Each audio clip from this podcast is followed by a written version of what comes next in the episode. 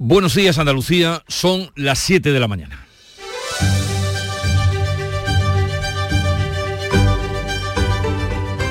Despierta tu mente, descubre la realidad.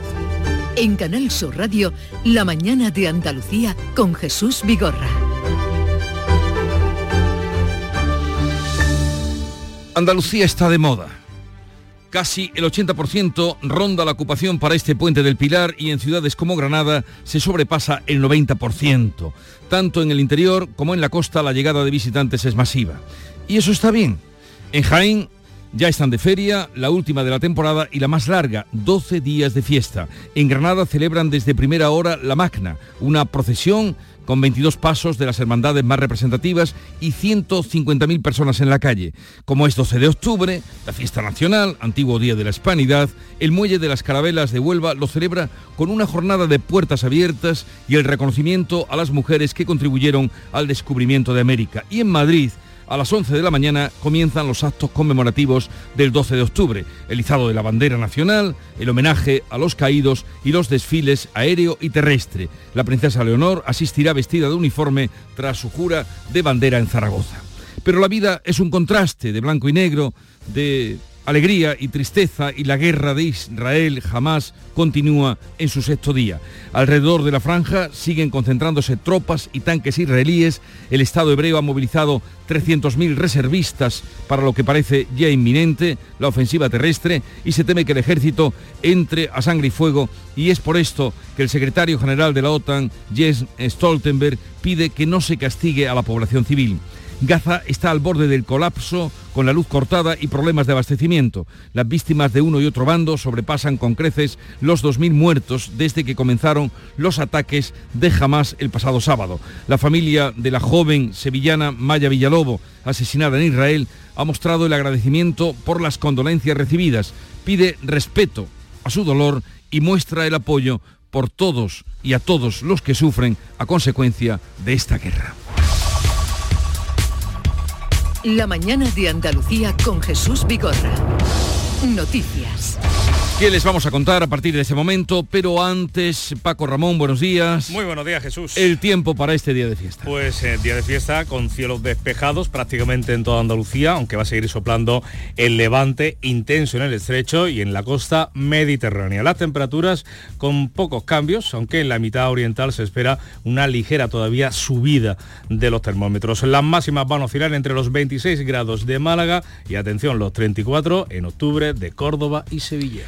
Y ahora vamos con las noticias de este día. Los establecimientos hoteleros andaluces rozan el 80% de ocupación durante el puente del Pilar. El buen tiempo, como acabamos de reseñarles, y el gran número de acontecimientos que se eh, convocan y se celebran convierten Andalucía en uno de los destinos preferidos de los turistas. Pues hay mucha ocupación y buena por ese tiempo, por esas eh, programaciones de actividades. Granada tiene el porcentaje más alto de reservas de toda Andalucía, alrededor del 90%. A esta hora, precisamente, se están produciendo los traslados hasta la catedral de cara a la magna que se va a celebrar el próximo sábado. El sector hotelero en Granada prevé llegar al lleno técnico durante el puente, lo explica el presidente de la Federación de Hostelería Granadina, Gregorio García. Las previsiones hoteleras están rozando el 80-85%. El día 14 posiblemente que en Granada Capital está prácticamente al 100%. Y es que hay partido de fútbol en Sevilla de la selección española, está la regata en Cádiz y la feria en Jaén. Son las actividades que presenta Andalucía para este puente. Los reyes y la princesa de Asturias van a presidir este jueves los actos conmemorativos del Día de la Fiesta Nacional en la madrileña Plaza de Neptuno, una nueva ubicación para la tribuna de autoridades y con un nuevo recorrido por el que van a desfilar más de 4.000 militares. Bea Rodríguez. El Ministerio de Defensa ha asegurado que el cambio de emplazamiento se debe a las obras del nuevo carril bici del Paseo de la Castellana y niega que se trate de un intento de amortiguar posibles pitos o abucheos al presidente del Gobierno en funciones, Pedro Sánchez. Los actos comenzarán a las 11 de la mañana con la llegada de los reyes a la tribuna. La princesa Leonor acudirá vestida con el uniforme de gala del Ejército de Tierra y por primera vez estará presente en la recepción posterior. El presidente de la Junta de Andalucía y el resto de dirigentes autonómicos, el PP y del PSOE, así como el presidente de Canarias, acudirán hoy a los actos de la fiesta nacional. El lendacari Íñigo Urcuyu y el presidente catalán, Per Aragonés, no asistirán como es habitual. Pero además de los actos festivos, les hablamos también de cómo en Oriente Próximo sigue la guerra. Las bombas han matado esta pasada noche 51 personas en Gaza y han herido a 281 eh, pues de todo tipo de ciudadanos, según el Ministerio de Salud palestino. Las cifras de muertos provisionales se elevan a 1.200 en Israel y 1.150 en la franja de Gaza. Este es el sonido directo desde la franja de Gaza. A esta hora de la mañana se escuchan las excavadoras en un territorio que está sin luz. La situación de la población civil se deteriora por momentos. Se agotan las reservas de agua, de combustible y alimentos. Son 5.000 los heridos, los que están desbordando los hospitales. Un cirujano en uno de esos centros hospitalarios de Gaza da fe de ello. Se llama Gassan Abusita. El sistema hospitalario colapsará antes de una semana. No solo por la falta de diésel, sino porque los suministros se agotan. Los heridos han consumido un sistema empobrecido como resultado de 15 años de asedio.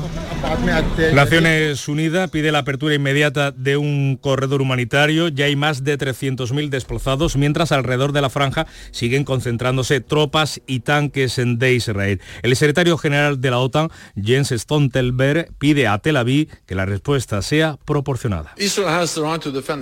Israel tiene derecho a defender de estos horrendos ataques terroristas, pero esperamos que su respuesta sea proporcionada.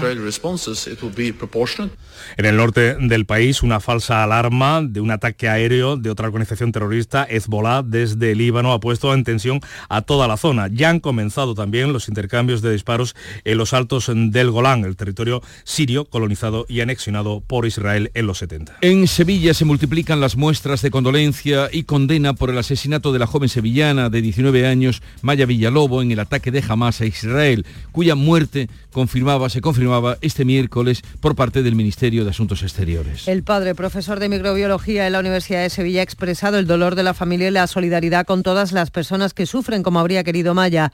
La recordarán allá de el padre como una joven, una adolescente deseosa de conocer el mundo, enamorada de España y muy cariñosa con sus padres. El presidente de la Junta, Juanma Moreno, conocía la noticia en el Parlamento andaluz y daba así el pésame a los padres. Quiero expresar en nombre de todos los andaluces mi máxima expresión de cariño, de apoyo a la familia de Maya y, y por supuesto a todas esas víctimas, víctimas inocentes como consecuencia de la enorme barbarie del terrorismo yihadista.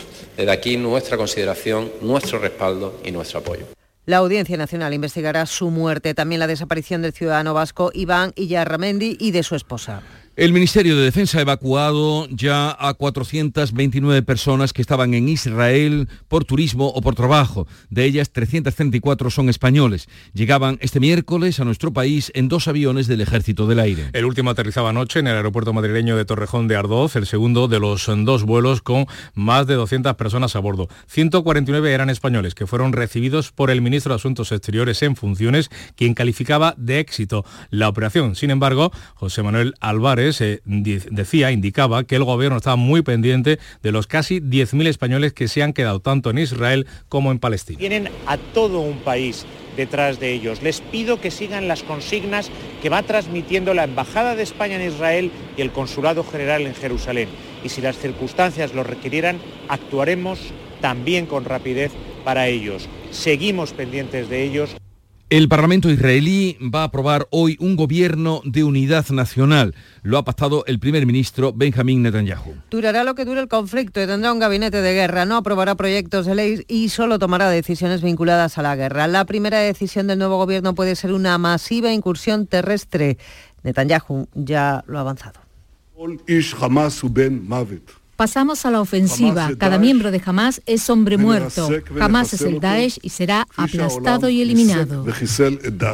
El secretario de Estado norteamericano vuela a esta hora rumbo a Israel. Mañana viernes visitará Jordania. Por su parte, la Liga Árabe califica de masacre los bombardeos israelíes en la franja de Gaza y ha pedido un alto el fuego inmediato. Les hablamos de la guerra, de las celebraciones festivas del 12 de octubre y también de la actualidad política. De las negociaciones para la investidura de Pedro Sánchez, Esquerra insiste en que la amnistía está hecha, la da por hecha y ahora toca hablar del referéndum. Este miércoles fue su día, fue el día de Esquerra. Primero por la llamada telefónica del presidente del gobierno en funciones al líder de Esquerra, Oriol Junqueras, y luego por el encuentro con el portavoz de la formación independentista en el Congreso, con Gabriel Rufián.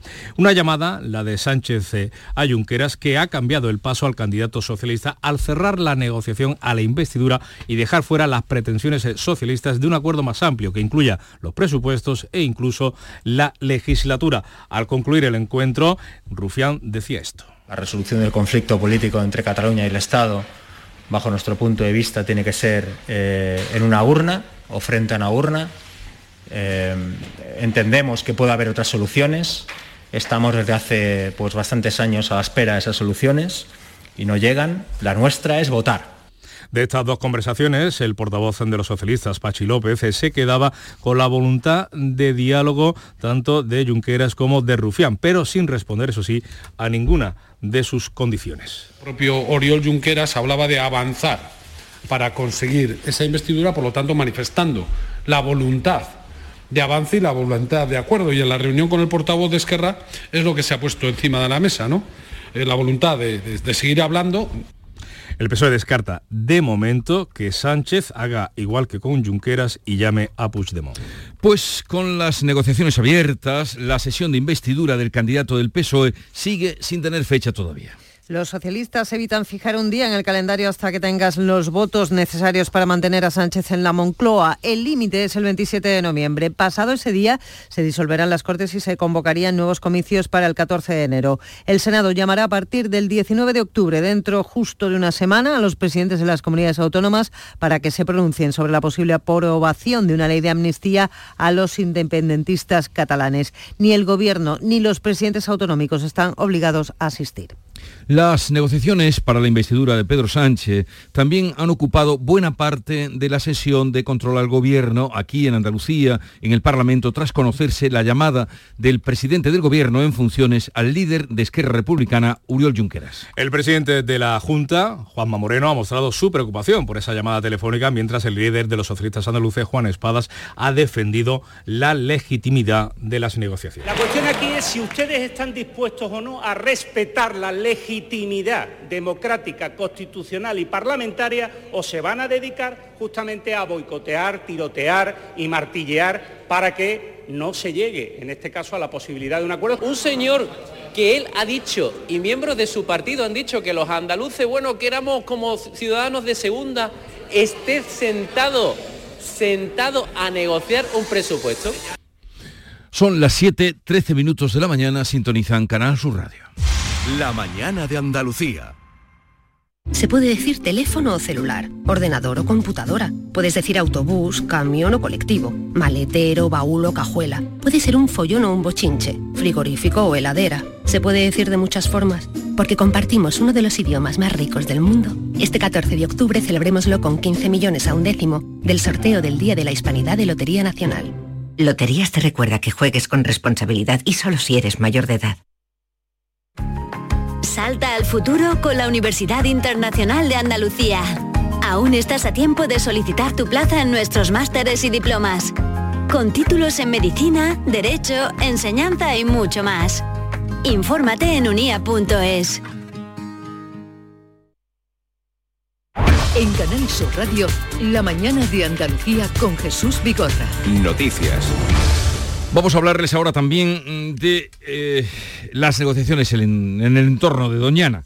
La Junta de Andalucía y el Gobierno han continuado este miércoles dialogando con los agricultores, agentes económicos y ecologistas para buscar una salida a los regadíos en la corona norte de Doñana. Todas las partes destacan el buen clima en el que se están desarrollando las conversaciones, pero de momento no ha trascendido ninguna propuesta firme. Entre los alcaldes que participan en los contactos, el de Rociana, Paco Pérez, ha señalado en el Mirador de Andalucía que el fruto de las negociaciones está supeditado a que los agricultores acepten los acuerdos. Fijemos el foco en los retos que tiene Doñana de ahora y, también del futuro más cercano. Hay mucho más allá de, la cuestión de eso, bueno, pues de unas hectáreas ilegales que, que al fin y al cabo pues ya tienen también solución. El Pleno del Parlamento ha aprobado este miércoles una proposición de ley del Partido Popular Andaluz en el que se reclama que la Unión Europea reconozca la singularidad andaluza debido a su déficit hídrico. Así las cosas, a partir de las 9 trataremos de saber qué es lo que dicen, qué es lo que piden los agricultores, porque vamos a hablar con Julio Díaz, portavoz de la plataforma en defensa de los regadíos de Doñana.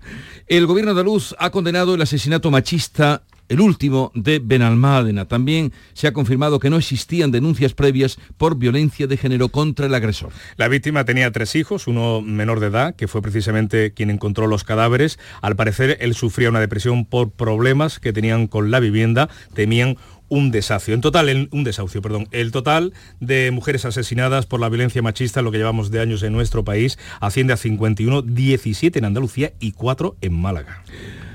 Dos hombres de 23 años han sido absueltos por la audiencia de Málaga de la agresión sexual con penetración a una joven. La sala de lo que los ha juzgado señala que no ha quedado debidamente acreditado que los actos que llevaron a cabo los dos acusados fueran sin el consentimiento o anuencia de la chica. Esto ocurría en julio de 2020. Según se declara aprobado la sentencia, la chica con 18 años en ese momento estaba en una discoteca de Málaga con un grupo de amigas y fue invitada a un reservado donde se encontraban los dos acusados. Posteriormente, la joven abandonó el lugar junto a los dos hombres y se dirigieron al portal de su vivienda en cuyo interior se iniciaron las relaciones sexuales entre los tres. La sentencia alude a la presunción de inocencia y señala que en el juicio no se ha acreditado suficientemente que los hombres usaran violencia o intimidación para forzar la voluntad de la joven. Además recoge que los acusados en ningún momento negaron los hechos y que la joven se mostró activa y colaboradora y que nunca dio muestras de sentirse mal o de que estuviesen forzándola de ningún modo. Y les hablamos ahora de un caso bastante zafio en Córdoba que hemos conocido porque lo ha manifestado la Fiscalía de Córdoba que está investigando como un vientre de alquiler fue forzado sobre una mujer sin recursos y captada en el extranjero. El fiscal especializado en trata de personas y extranjería de Córdoba, Antonio Romero, ha dado a conocer ese caso que está bajo secreto de sumario todavía. Hay varios investigados quienes habrían pretendido que esa mujer se quedara embarazada forzándola a mantener las relaciones sexuales a cambio de dinero. El procedimiento se encuentra actualmente, como decimos, en fase de instrucción. La finalidad ha sido la maternidad subrogada forzosa. Una mujer que es captada en el extranjero, mediante engaño viene, viene a España y aquí se pretende que sea embarazada una fertilización, diríamos, a las bravas, a la margen de todos los avances que ha habido en este sentido. La Junta de Andalucía, por otra parte, va a dar una pensión de 5.000 euros anuales a los huérfanos de la violencia machista. El presidente de la Junta ha anunciado una partida en el próximo presupuesto para financiar esta ayuda que podrán solicitar los menores víctimas de estos casos y que cobrarán hasta su mayoría de edad. Juanma Moreno lo anunciaba así. Que en el 2024 pondremos en marcha una pensión de 5.000 euros para los huérfanos de las mujeres que son víctimas de violencia de género, cosa que no se ha hecho en Andalucía y que ya era hora de hacer. Y que por tanto lo ponemos en marcha. Esto se anunciaba ayer en el Parlamento de Andalucía. En Almería se está investigando eh, las causas del accidente que le ha costado la vida a dos ocupantes de una avioneta que se estrellaban en la madrugada de ayer en Níjar. Las víctimas tenían 24 y 26 años de edad. La avioneta salió de la Escuela de Pilotos de la Sarquía, donde tiene su sede, hizo parada en el aeropuerto de Almería para repostar y volvió a emprender el vuelo, en esta ocasión hacia Valencia. A los pocos minutos se perdió su señal. Los restos del aparato fueron ya localizados eh, en el cerro del Fraile de Níjar. Guardia Civil recuperó los cuerpos sin necesidad de los fallecidos. Y en Cádiz, los muertos por el accidente del autobús se elevan a cuatro después de que este miércoles haya fallecido el, nombre, el hombre de 86 años que se encontraba en estado crítico. Tercer día, de luto oficial en Cádiz y el primero eh, en Vigo por el fallecimiento de cuatro personas de una misma familia, tres de ellas menores en el incendio de un edificio que se encontraba ocupado. Gibraltar celebra hoy elecciones para elegir a los 17 miembros de su Parlamento. Alrededor de 25.000 gibraltareños deben decidir hoy entre la continuidad del actual ministro principal, el laborista Fabián Picardo, el socialdemócrata Kate Azopardi. Los sondeos apuntan a un resultado muy ajustado. Los colegios electorales 15 abren sus puertas a las 9 de la mañana y cerrarán a las 11 de la noche. Les hablamos ahora de la extradición a España de un hacker detenido en Polonia por la Guardia Civil acusado de un ciberataque en 2019 al Ayuntamiento almeriense de Roquetas. Sustrajo casi 700.000 euros de las nóminas de los trabajadores municipales. Un juez ha decretado ahora su ingreso en prisión. El arrestado tomaba grandes medidas de seguridad para evitar ser identificado. Creó una empresa fantasma registrada en Gibraltar y con sede social en el Reino Unido. Cuenta bancaria en Alemania, donde recibía el dinero procedente del fraude a través de Internet. Además, era muy meticuloso y precavido y nunca se mostraba en las redes sociales. Los agentes tuvieron que establecer que el autor del ciberataque, eh, localizarlo tras manipular el router de un alojamiento en Florencia, en Italia, para acceder a la banca online donde recibía esos 700.000 euros sustraídos aquí en Andalucía, lugar donde fue identificado tras el olvido de un cargador de teléfono. Y les hablamos de la Feria de Jaén, que arrancó anoche con el tradicional encendido del alumbrado. 12 días por delante quedan de feria y fiesta. Toca ahora disfrutar de las comidas, el ambiente de las casetas y del vino, pero no exactamente del fino. Lo que se bebe en la Feria de San Lucas es vino dulce de Cariñena. Es la bebida estrella para brindar en el recinto ferial. Esta tarde será la cabalgata y el pregón a cargo de la humorista, humorista Eva Martínez, mucho más conocida como Eva Ike. San Lucas tendrá una amplia programación con conciertos, teatro, baile y toros y con un recinto ferial que cenará caseta accesible. Lo que habrá que dosificarse para que el cuerpo aguante esta larga feria de 12 días. Son las 7.21 minutos de la mañana. Enseguida vamos con la revista de prensa que nos trae Jorge González. La mañana de Andalucía. Juan tiene 21 años. Se considera un artista, un creativo. Siempre ha sentido curiosidad por todo lo relacionado con el mundo digital. Hace unos meses acababa los estudios en un centro público de formación profesional. Ahora ha conseguido cumplir un gran sueño ha encontrado trabajo como diseñador gráfico y compagina sus dos pasiones, el arte y el mundo virtual. No es magia, son tus impuestos, Agencia Tributaria, Ministerio de Hacienda y Función Pública, Gobierno de España. Los primeros partidos de fútbol de la historia se jugaron en Inglaterra y en Escocia en el siglo XIX. Por eso, a principios del siglo XX, la FIFA admitió las selecciones británicas ya establecidas con una historia y una rivalidad propias. No solo Inglaterra, sino Gales, Irlanda y Escocia. Este jueves, España se enfrenta a una de las herederas de esa historia, a Escocia. Vívelo en directo desde el Estadio de la Cartuja de Sevilla. Partido valedero para la Eurocopa de 2024. La gran jugada de Canal Sur Radio y Radio Andalucía Información este jueves desde las ocho y media de la tarde con Jesús Márquez. Contigo somos más deporte. Contigo somos más Andalucía.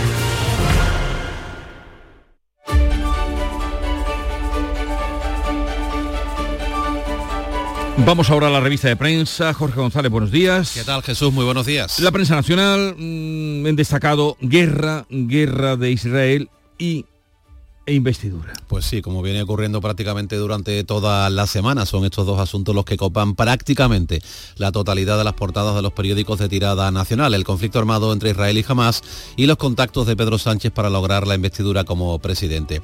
En el país, por ejemplo, vamos a comenzar por este diario, la mayor parte de la portada del diario de Prisa está dedicada a la guerra, al conflicto bélico, con este titular como más destacado. Un gobierno de concentración en Israel prepara el ataque terrestre. Dice el país que Netanyahu refuerza su con la entrada de dos exgenerales, mientras Israel despliega a unos 300.000 soldados en la frontera de Gaza. Como suele ocurrir, Jesús, cuando hay un conflicto armado en el que las ciudades son objetivos de las bombas, pues las fotos que traen a la portada a los periódicos son bueno, digamos que duras e, e, impactantes, muy llamativas. En este caso, en el país, podemos ver la foto de un hombre con una niña en brazos, herida durante un bombardeo israelí en el sur de Gaza, con una mujer gritando detrás, con cara desesperada, todo ello en medio de escombros y paredes quemadas. Todas las fotos son muy llamativas. También dedica el país un espacio en su portada a la joven sevillana Maya Villalobo, fallecida en un ataque de Hamas la mili trágica de Maya Villalobo, dice el titular, con una foto de la joven hispano-israelí con uniforme militar. También lleva su portada el testimonio de una mujer de 45 años que salió huyendo de su casa en Gaza. Recoge un mensaje de audio de, a su familia. Dice entrecomillado, ahora no puedo hablar. Te escribo al final del día. Hasta la noche si no he muerto. Mm. Es tremendo ese texto. Durísimo escuchar Mm. esto, es de un familiar, de, de tu mujer, de tu, de tu madre. También vamos a destacar la viñeta de El Roto, en el que podemos ver a un niño, lo que parece un niño, asomado a un balcón con un título en la parte de arriba que dice, digamos, en gran tamaño, Geopolítica, mientras el niño está diciendo, mamá, cenizas, que es lo que está viendo el niño caer del cielo. También en el diario El País, otros asuntos. Sánchez llama a Junqueras para avanzar en la negociación de la investidura, es el titular. Dice El País que Esquerra Republicana descarta un acuerdo de legislatura como busca el PSOE. Y también dos asuntos que tienen que ver con casos de pederastia en el seno de la Iglesia. Un titular, la Iglesia da a Cremades 10 días para cerrar la auditoría de la pederastia. Se trata del ultimátum a ese despacho de abogados de Cremades para que entregue la auditoría sobre abusos encargada hace ya año y medio. El otro asunto, el otro titular, el Obispado de Málaga ocultó los abusos de un cura con cinco hijos. O sea que esto sigue, sigue dando mucho que, que, hablar. En el mundo también dedica gran parte de su portada al conflicto bélico entre Israel y Hamas, también con una fotografía muy impactante que también tiene como protagonista a un niño herido. Está siendo rescatado de noche por un grupo de civiles entre los escombros de los restos de un edificio bombardeado. La figura se ven se pueden ver solo por la luz de las linternas y de los móviles. Parece un, un cuadro de, de, Goya, una cosa muy, muy llamativa. El titular más destacado en el mundo. Israel se une en un gabinete de emergencia para aplastar a Hamas. El mundo también trae a portada testimonios, en este caso también el de una mujer que narra cómo vivió el asalto de Hamas oculta durante 12 horas en un refugio de su casa. Lucrecia bajo la cama de su kibutz, dice el titular. Oía tiros y pasos, iban a entrar. También lleva su portada una llamada a un análisis realizado por el periódico La Unión Europea y la impotencia geopolítica. Europa, dice el mundo, muestra su incapacidad para influir en los grandes conflictos como este de Gaza. En la billeta de Ricardo, también dedicada a este conflicto, vemos una jaula de pájaros con una pequeña ciudad dentro y un rótulo que pone Gaza, mientras que se acerca una apisonadora que va a pasarle por encima. Dentro de la jaula, alguien dice, dicen que de esta forma nos liberarán de los terroristas asesinos de, de Hamas. Y la prensa andaluza, ¿qué has encontrado en la prensa andaluza? Pues mira, en ABC, por ejemplo, podemos ver en su foto de portada, que como sabemos ocupa casi siempre toda la página, la única fotografía de la joven sevillana uh, muerta en este conflicto, Maya Villalobo, en la que no sale pues con sí. ese traje militar. Es una fotografía en la que podemos ver a la joven de espaldas cruzando una calle por un paso de peatones abrazada a su padre. Ella la coge de, eh, a él de la cintura y él con el brazo por encima del hombro. Exteriores confirma la muerte de la joven sevillana Maya Villalobo en Israel, un asunto que también, por ejemplo, está en Diario de Sevilla. Jamás mató a la joven sevillana tras el ataque a la base de Israel. En Diario de Cádiz eh, hablan del accidente de autobús en Cádiz que dice que eleva a cuatro las víctimas mortales después de que sí. falleciera el hombre de 86 años. También el caso de la joven sevillana en de Diario de Cádiz. En Ideal de Almería cazan al en Polonia al hacker que robó 700.000 euros en nóminas en Roquetas y también hace referencia a este diario a los dos fallecidos al estrellarse una avioneta en Cabo de Gata, un asunto que también va en portada del Diario de Córdoba con fotografía de la, de la avioneta estrellada, tragedia en Almería porque el piloto era cordobés. Eh, también lleva, va esto en el diario de en Málaga hoy porque eh, dice este periódico, mueren en Almería un instructor y un alumno de una escuela de vuelo de Málaga. O sea, uh -huh. tiene eh, sí. ramificaciones por todos sitios. Y Igualdad confirma como crimen machista el asesinato de una mujer a tiros. Y por último, en Huelva Información, Junta de Gobierno piden en Huelva alternativas ecologistas y agricultores. Buenas sensaciones, dice este diario, tras la segunda reunión, la de ayer, sobre Doñana, a pesar de momentos de tensión inicial, dice, entre comillas. Mejor así. Bueno, siempre mejor. Luego hablaremos. Siempre mejor. hablaremos con el representante de los agricultores. Son ah. la, gracias Jorge, son las 7.28 minutos de la mañana, suena la música del deporte y ya está aquí Nuria Gaciño, buenos días. Hola, ¿qué tal? Muy buenos días. Y la selección española se la juega hoy en Sevilla. La victoria hoy ante Escocia en el Estadio de la Cartuja de Sevilla es clave para poder encarrilar esa clasificación para la Eurocopa del próximo verano. Nico Williams será duda hasta el último momento por culpa de unas molestias en la espalda, así que el jugador del Granada, Brian Zaragoza, podría tener más opciones de jugar esta noche. Pero antes del partido de España, partido adelantado, el que vamos a tener al mediodía, partido adelantado en Primera Federación, Málaga-Melilla. Puesta de largo de Diego Alonso en el Sevilla y de Garitano en el Almería. Ambos entrenadores ya han sido presentados. En el Sevilla el uruguayo Diego Alonso afronta con muchas ganas la que será su primera experiencia en Europa y Garitano llega a la Almería con un estado de ánimo muy alto, algo que va a tener que contagiar e insuflar a su nueva plantilla. El que va a tener varios meses de recuperación por delante es Mar Bartra en el Betis, va a ser operado la semana que viene. La opción para cubrir esta baja es la del griego Sócrates, que podría recalar al final en otro equipo, no en el Betis como se pretende. Otras ofertas más suculentas en lo económico podrían haberle alejado de Heliópolis. Y a todo esto el Chiclana se va a enfrentar a un equipo de primera división en la Copa del Rey y en la Copa de la Reina sigue adelante el Granada. El Vole y Cajasol de dos hermanas ha debutado en Europa con victoria y goleada de la selección femenina de balonmano ante Lituania 47 a 14 en la clasificación para la Eurocopa del próximo año. El que no ha podido lograr la victoria es Carlos Alcaraz, que en el abierto de Shanghái ha perdido en los octavos de final frente al búlgaro Dimitrov.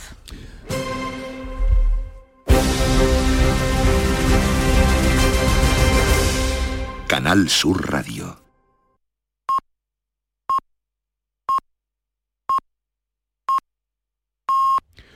Andalucía son las siete y media de la mañana. En Canal Sur Radio, La mañana de Andalucía con Jesús Vigorra.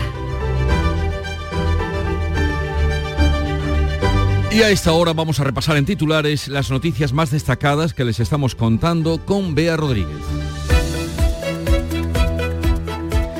A las 11 de la mañana comienzan los actos conmemorativos del día 12 de octubre, fiesta nacional. Se espera un millón y medio de desplazamientos por carreteras durante el puente del Pilar en Andalucía. La ocupación hotelera roza el 80% en la comunidad. En Granada la procesión de la Magna pondrá el sábado en la calle 22 pasos. En Cádiz se celebra el Gran Premio de Vela y en Jaén comenzó anoche la Feria de San Lucas. Sexto día de guerra en Israel. Las bombas han matado esta noche 51 personas en Gaza y han herido a 281 según el gobierno palestino. El Parlamento israelí va a aprobar esta tarde un nuevo gobierno de unidad nacional para afrontar la guerra. La Liga Árabe exige a Israel y jamás un alto el fuego inmediato y el fin del asedio a Gaza. En Sevilla se multiplican las muestras de condolencia y condena por el asesinato de la joven sevillana de 19 años, Maya Villalobo, en el ataque de Hamas a Israel. Defensa ha evacuado a 429 personas que estaban en Israel por turismo o trabajo, 334 de ellas españolas. Anoche aterrizó en Madrid el segundo de los vuelos. Investidura de Pedro Sánchez. Esquerra insiste en que la amnistía es cosa hecha y ahora toca hablar de referéndum. UPN mantiene el no a Sánchez por sus contactos con Bildu y Junqueras, mientras que Coalición Canaria descarta el sí por la amnistía, pero estaría abierta a negociar una abstención. En Almería se investigan las causas del accidente que le ha costado la vida a los dos ocupantes de una avioneta que se estrellaba en el parque de Níjar. En Cádiz, los muertos por el accidente del autobús se elevan a cuatro después de que este miércoles haya fallecido el hombre de 86 años que se encontraba en estado crítico. Y vamos a recordar ahora el tiempo para este día festivo. Cielos despejados prácticamente en toda Andalucía. Seguirá soplando el levante intenso en el estrecho y la costa mediterránea. Las temperaturas con pocos cambios, aunque en la mitad oriental se espera una ligera subida. Las máximas oscilarán entre los 26 grados de Málaga y los 34 de Córdoba y Sevilla.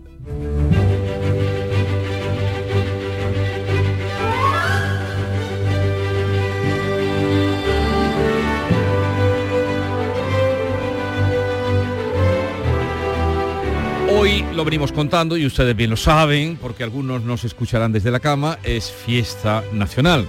Brassens cantaba aquello de eh, los días de fiesta nacional me quedo en la cama, mm, una canción mítica de Brassens, pero aquí muchos se mueven y otros nos escucharán desde la cama. Fiesta nacional por una parte y fiesta del Pilar. ¿Qué les puedo contar del Pilar que celebra la Iglesia Católica? Pues que se cuenta que cuando Santiago Apóstol iba predicando por España en el año 40 después de Cristo, en Zaragoza se le apareció la Virgen. Y así dejó constancia de lo sucedido en una columna a la que se conoce como el Pilar. En ese punto se comenzaron después a construir una iglesia que más tarde daría lugar a la Basílica de, de Pilar, del Pilar, hoy patrona de Zaragoza, como todos bien saben, todos los que nos escuchan.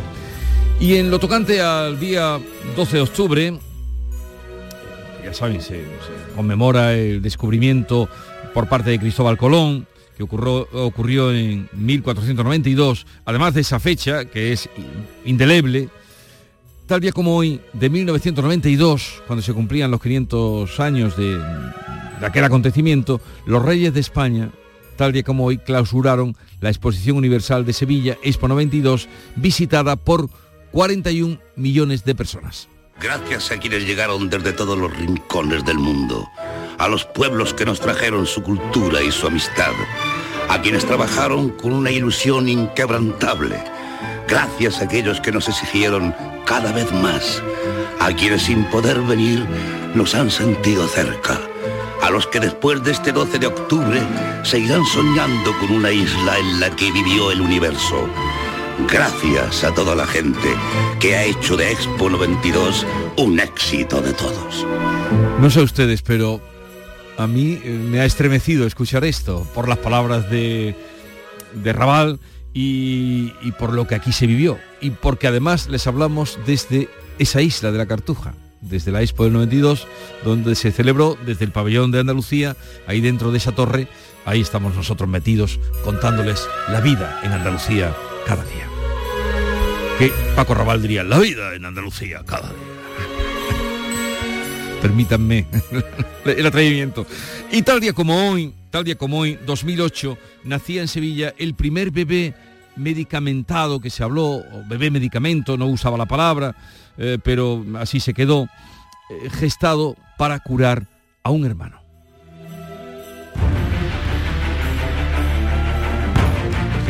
Hay que aquel acontecimiento lo lideró Antiñolo, el doctor Antiñolo, con todo su equipo. Y la cita del día, la cita del día, ¿cuál prefieres? ¿Una de mar o una de tierra? Es que tengo dos, tengo la duda, Víctor. Las dos. Vale, las tomo del diario de Colón. Y, y, y tienen su sentido, y así hacemos tierra, mar y aire. Colón escribe en su diario, crean dirigido en este momento al rey. Crean vuestras altezas que es esta tierra la mejor y más fértil y temperada y llana y buena que haya en el mundo. Tremendo lo que dice, ¿no?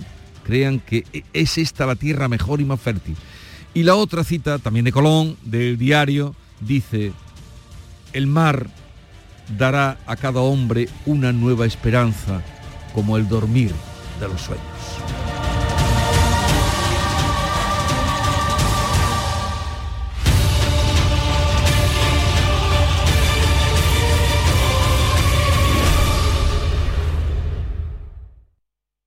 Concede cumplir todos tus sueños. Cajamar pone a tu alcance la financiación que necesitas. Entra en el simulador de préstamos de nuestra web, elige el importe, el plazo y deja de soñar. Infórmate en cajamar.es o en tu oficina más cercana. Financiación otorgada por GCC Consumo. Cajamar Consumo. Cajamar, distintos desde siempre.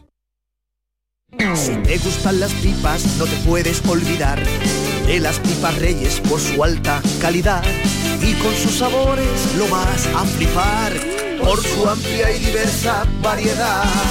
Pipas Reyes, vamos a.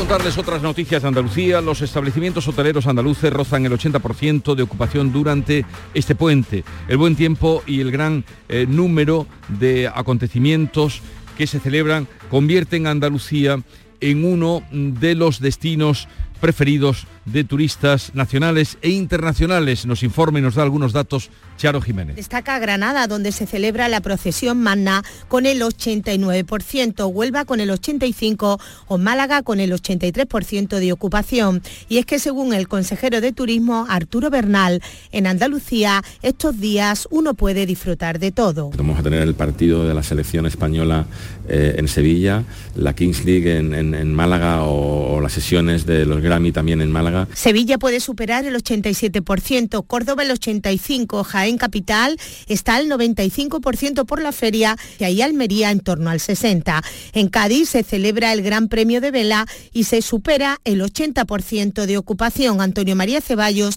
presidente de la patronal Oreca. La misma línea que venimos durante todo el verano. Fines de semana hasta arriba, en este caso el puente hasta arriba porque los niños no tienen colegio esperemos que, que, la lluvia se retrase por lo menos o que llueva de noche. Los aeropuertos andaluces recibirán 1.354 vuelos con una oferta de 240.000 asientos, un 13% más que el año pasado.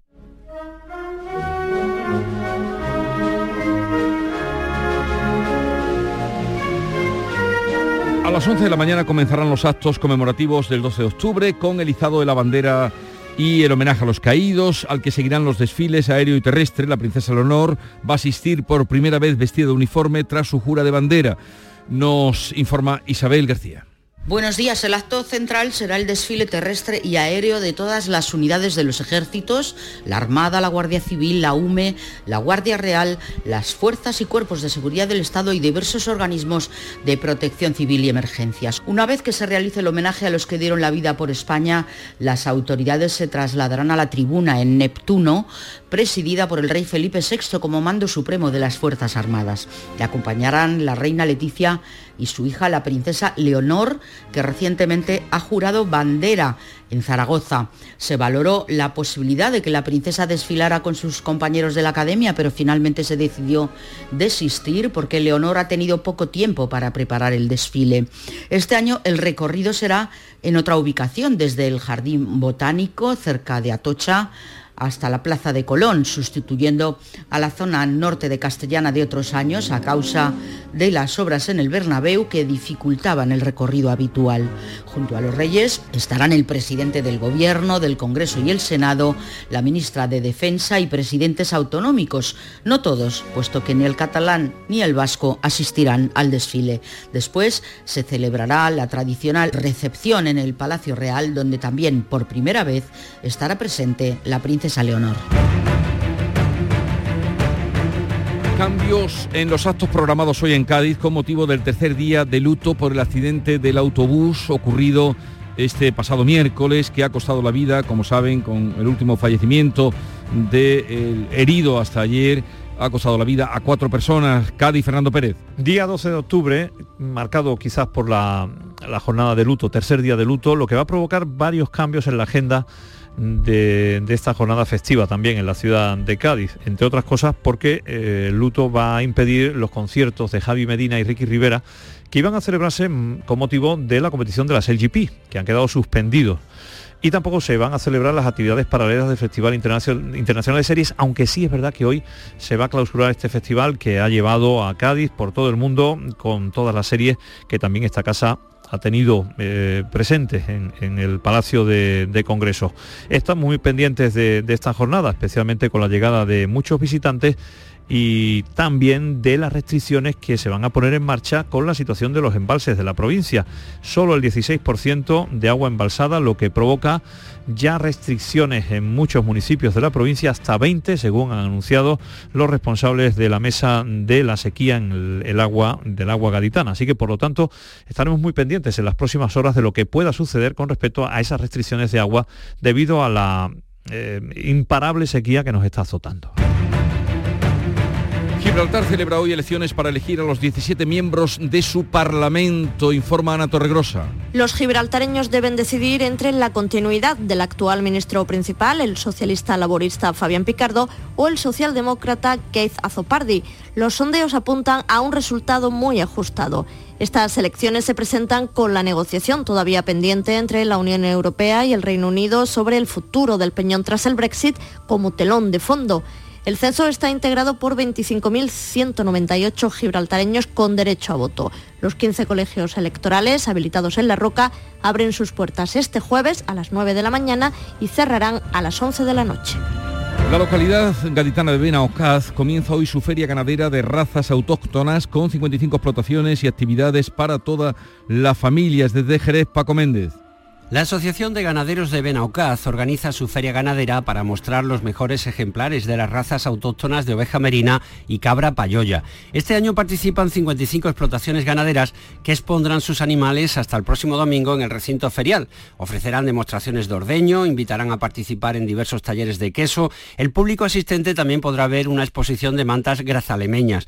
Vecinos y visitantes podrán además desayunar juntos en la plaza del pueblo y los padres y niños irán ataviados con ropas de pastores. La alcaldesa Olivia Venegas. Que es una de las ferias más importantes de la Sierra de Cádiz, ya que se pone en valor eh, las dos razas autóctonas de la oveja merina de Grazalema y la cabra payoya de, de, aquí, de la zona de la Sierra de Cádiz, y que bueno, que gracias a la implicación, al duro esfuerzo y al trabajo de nuestros ganaderos y de la asociación, pues que son los que hacen que salga posible y adelante esta, esta gran feria. La Diputación de Cádiz contribuye con 18.000 euros a la celebración de esta feria que concluye el próximo domingo.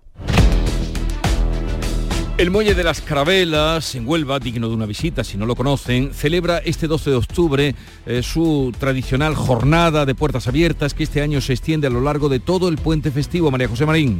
Cuatro días de entrada gratuita en uno de los museos al aire libre más visitados de Andalucía, el Muelle de las Carabelas, en el que encontramos las réplicas a tamaño real de las naves descubridoras. Y para celebrar el 531 aniversario del descubrimiento de América, se ha instalado un mercado de productos artesanales. Habrá música en directo teatralizaciones llenas de humor pensadas para toda la familia y talleres con actividades tan originales como el teñido de tejidos y lanas, una novedad este año. Agustín Medina es el jefe de servicio de la Unidad de Gestión de la Rábida. No dejas de aprender sobre el, mundo del descubrimiento y sobre lo que supuso para, para toda la humanidad ese intercambio de, culturas que se vivió en ese momento y que se vivió con posterioridad. Además funcionará un tren turístico y este año se ha programado una iniciativa dedicada a las mujeres que contribuyeron a la gesta de Cristóbal Colón.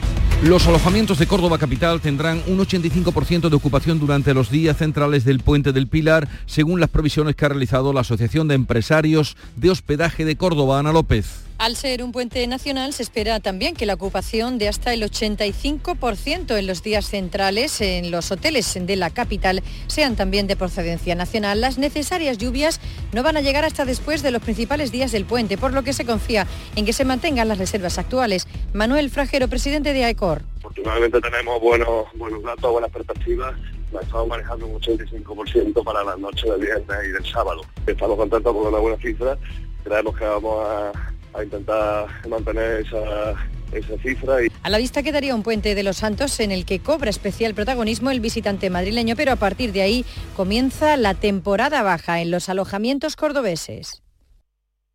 Eh, no lejos de allí está la Feria de Jaén que arrancó anoche con el tradicional encendido del alumbrado. 12 días por delante quedan de feria y de fiesta. María José Pérez. Toca ahora disfrutar de las comidas, del ambiente de las casetas y del vino, pero no exactamente del fino. Lo que se bebe en la Feria de San Lucas es vino dulce de cariñena. Es la bebida estrella para brindar en el recinto ferial.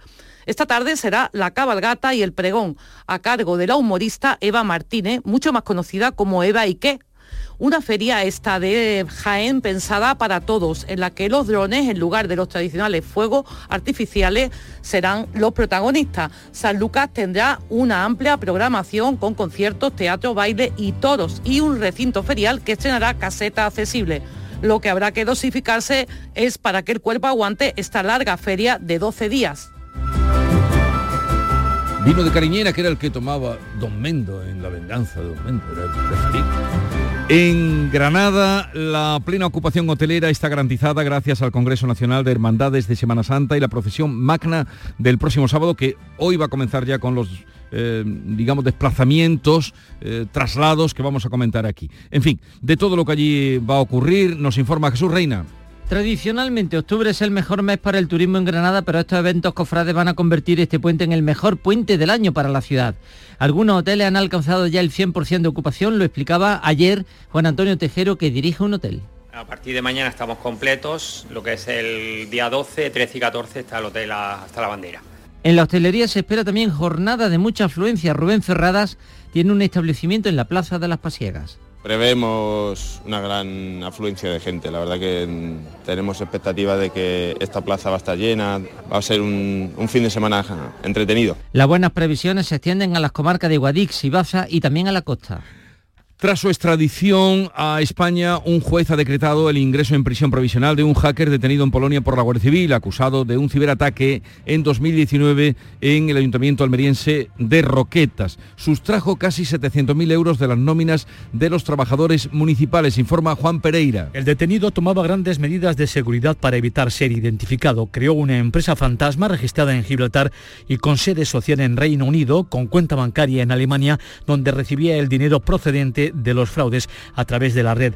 A la cuenta alemana accedía siempre a través de wifi públicas, lo que dificultaba su localización. Además, era muy meticuloso y precavido y nunca se mostraba en las redes sociales. Los agentes establecieron que el autor del ciberataque, tras manipular el router de un alojamiento de Florencia en Italia, accedió a la banca online donde recibía los cerca de 700.000 euros sustraídos, lugar donde fue identificado tras el olvido de un cargador de teléfono. En septiembre de 2021, el personal de la Guardia Civil encargado de la investigación identificó a esta persona, un ciudadano norteamericano afincado en Reino Unido y Letonia, buscado internacionalmente por el FBI, Scotland y otras policías por su implicación en hechos delictivos similares. Dentro de la Semana de la Salud Mental, que es esta, se desarrollan numerosos actos, entre ellos en Sevilla se ha celebrado oh, pues, un encuentro de psiquiatras forenses donde han intervenido diversos profesionales de la judicatura. Se ha debatido sobre las medidas judiciales y los enfermos mentales. Javier Ronda. En los casos graves y de crisis que sufre un enfermo mental puede actuar el juez, la fiscalía, junto con los psiquiatras forenses y los familiares. Son situaciones violentas, pero con control judicial, como nos cuenta Julio Guija, jefe del Servicio de Psiquiatría Forense del Instituto de Medicina Legal de Sevilla. Tema, por ejemplo, de, de las contenciones, de las contenciones a los pacientes con trastorno mental grave y en situaciones que se hayan descompensado.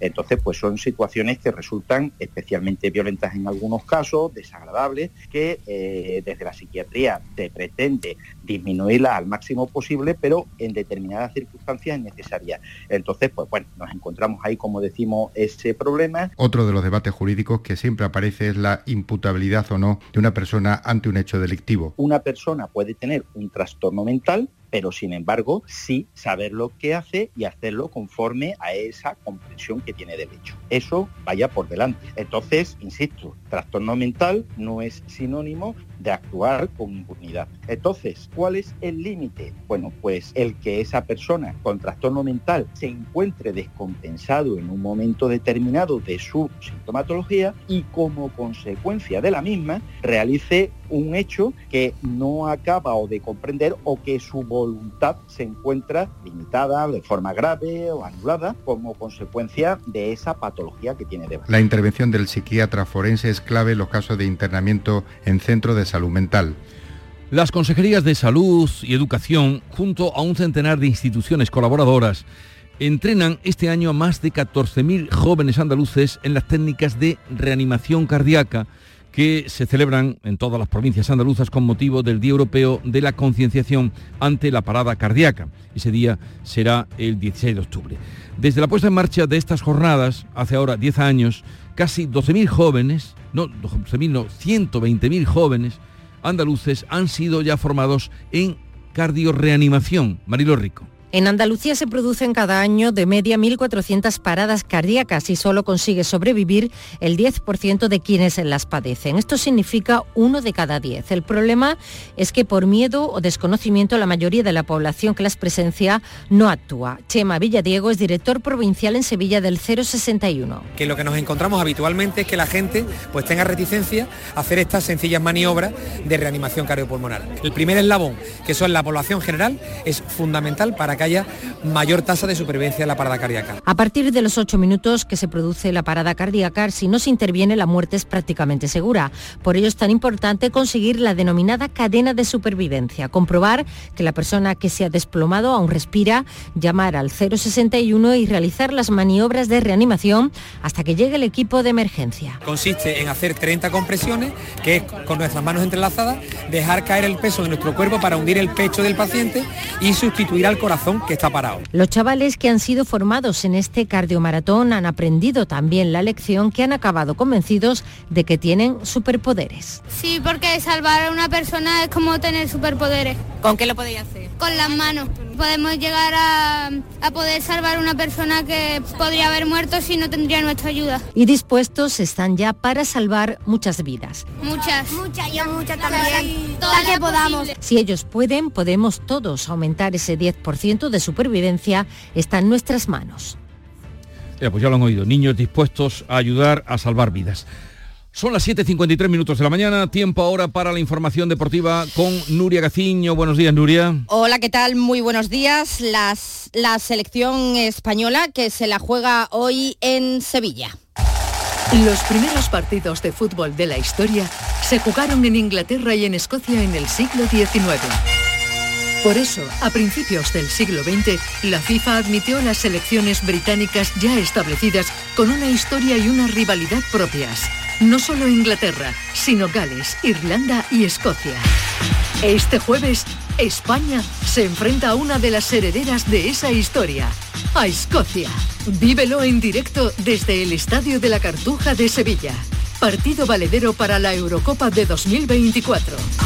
La gran jugada de Canal Sur Radio y Radio Andalucía Información este jueves desde las ocho y media de la tarde con Jesús Márquez. Contigo somos más deporte. Contigo somos más Andalucía. Aquadeus, el agua mineral natural de Sierra Nevada, patrocinador de la Federación Andaluza de Triatlón, les ofrece la información deportiva. Y hoy todo es España, España, Nuria. Y no hay margen de error si se quiere estar en la Eurocopa del próximo verano en Alemania. La victoria hoy ante Escocia en el Estadio de la Cartuja de Sevilla y el próximo domingo en Oslo ante Noruega son claves para poder encarrilar esta clasificación. Llega a las 9 menos cuarto el actual líder del grupo con 15 puntos. Así que España, que tiene 9, tendrá que recortar diferencias con los escoceses, que incluso perdiendo podrían sacar su billete de forma matemática. Nico Williams es duda, será duda hasta el último momento por culpa de unas molestias en la espalda que le impidieron acabar el último entrenamiento previo al choque de hoy, así que el jugador del Granada, Brian Zaragoza, podría tener más opciones de jugar. De hecho, probó ayer con los titulares y Luis de la Fuente que se deshacen elogios hacia el malagueño. Ya he comentado que el que esté no en la prelista es un dato, bueno, hay que hacer una prelista, es un protocolo y tiene su importancia, pero no es definitiva, como ya dije que no es excluyente, ¿no? Es verdad que eh, ya le estábamos sirviendo, pero no vamos a, eh, eh, dar la espalda a la realidad. Se produce una serie de, circunstancias en el fútbol, de bajas, que obligan a, sustituir esas situaciones, esas posiciones. Y nadie mejor en ese momento que venía además de un gran partido contra el Fútbol Club Barcelona, pues de un jugador que, insisto, estaba también en nuestro control y, por supuesto, en nuestro seguimiento, pensamos que era el mejor jugador para ese momento, para este momento, ¿no? Y de un joven futbolista que hoy podría debutar con la camiseta de la selección, como es Brian Zaragoza, a otro como Jesús Navas, todo un veterano, es el más longevo, de hecho, en la selección. A pesar de ser el mayor, Jesús Navas sigue demostrando la misma ilusión que, por ejemplo, en el Mundial de Sudáfrica, cuando España consiguió su mayor éxito deportivo. Bueno, yo creo que la ilusión y la ganas. Para mí es como el primer día de estar aquí, porque es algo único, como te digo, eh, eh, encontrarte aquí con tantos jugadores importantes y, en tu selección defenderla, yo creo es lo máximo para un futbolista y, estar aquí hay que aprovecharlo al máximo. Uno de los que estuvo con Navas precisamente en ese mundial fue su actual compañero de equipo en el Sevilla, Sergio Ramos, al que, como saben, le gustaría volver a vestir la camiseta de la Roja. Para mí es, como un hermano y, bueno, él siempre tiene la ilusión de, poder estar aquí y seguir disfrutando porque para él la selección es algo muy grande. Si Navas puede convencer a Luis de la Fuente. El Luis de la Fuente, el seleccionador que con el que de momento sí cuentas con el malagueño Brajín, que al parecer, según apunta algún medio nacional, podría estar barajando la posibilidad de marcharse con Marruecos. Brajín es un jugador seleccionable con España total y absolutamente. De hecho, ha estado conmigo su 18, su 19 y su 21. Y es un buen jugador, como siempre digo, todos los buenos jugadores tienen la oportunidad y la posibilidad de estar con nosotros, tienen las puertas abiertas yo a mí no me ha dicho nadie nada de que piense lo contrario, que además también ya dijimos en otro momento que los futbolistas que tienen esa posibilidad pues deciden una u otra con total libertad. Pero en este caso, Brain, que yo hasta donde yo sé, quiere seguir, eh, quiere jugar con España, hasta donde Dios sé. Pues a ver qué sucede. España-Escocia a las 9 menos cuarto de la noche, pero antes, al mediodía, tenemos fútbol en Málaga. Paco Rodríguez, muy buenos días. Hola, buenos días. Es un jueves diferente para el Málaga Club de Fútbol porque hoy a las 12 del mediodía en el Estadio de la Rosaleda recibe la visita del Melilla. Es un partido adelantado por el hecho de que el fin de semana la Rosaleda va a estar ocupada con la celebración del show de la King League. No le ha gustado mucho este adelanto de partido al técnico del Málaga. El conjunto blanqueazul espera batir récord de asistencia podrían acudir al estadio más de 25.000 seguidores y el Málaga, si gana, sumará la cuarta victoria consecutiva ante sus seguidores. Y aprovechando el parón liguero, puesta de largo de Diego Alonso presentado en el Sevilla. El técnico del conjunto de Nervión, Diego Alonso, que para él va a ser su primera experiencia en el Lo primero, creo que la plantilla, este, yo soy muy optimista, estoy muy ilusionado con, con lo que yo he podido analizar de los jugadores que tenemos. Lo veo, honestamente, creo que la plantilla, como usted dice, está equilibrada. Está bastante equilibrada la plantilla sevillista y Gaizka Garitano en el Almería, que llega con un estado de ánimo muy alto. Es posible y todavía hay tiempo. Que queda liga por delante, que hay jugadores, que hay equipo, que hay afición, que hay gente que que le importa esto de verdad y, y, estamos pues positivos, ¿no? Lógicamente sabiendo que es una situación complicada, pero, pero que queda mucho tiempo y que, que la Unión Deportiva Almería puede salir de, de, donde está y somos optimistas, estamos, estamos convencidos. Optimistas también son en Chiclana, que se van a enfrentar a un equipo de primera división en la siguiente ronda de la Copa del Rey. En la Copa de la Reina sigue adelante el Granada. El volei Cajasol de dos hermanas ha debutado en Europa con victoria y goleada de las guerreras de la selección femenina de balonmano ante Lituania 47 a 14 en partido clasificatorio para la Eurocopa. Aquadeus, ahora más cerca de ti, procedente del manantial Sierra Nevada, un agua excepcional en sabor, de mineralización débil que nace en tu región. Aquadeus Sierra Nevada es ideal para hidratar a toda la familia y no olvides tirar tu botella al contenedor amarillo. Aquadeus, fuente de vida, ahora también en Andalucía. Canal Sur Radio, la radio de Andalucía.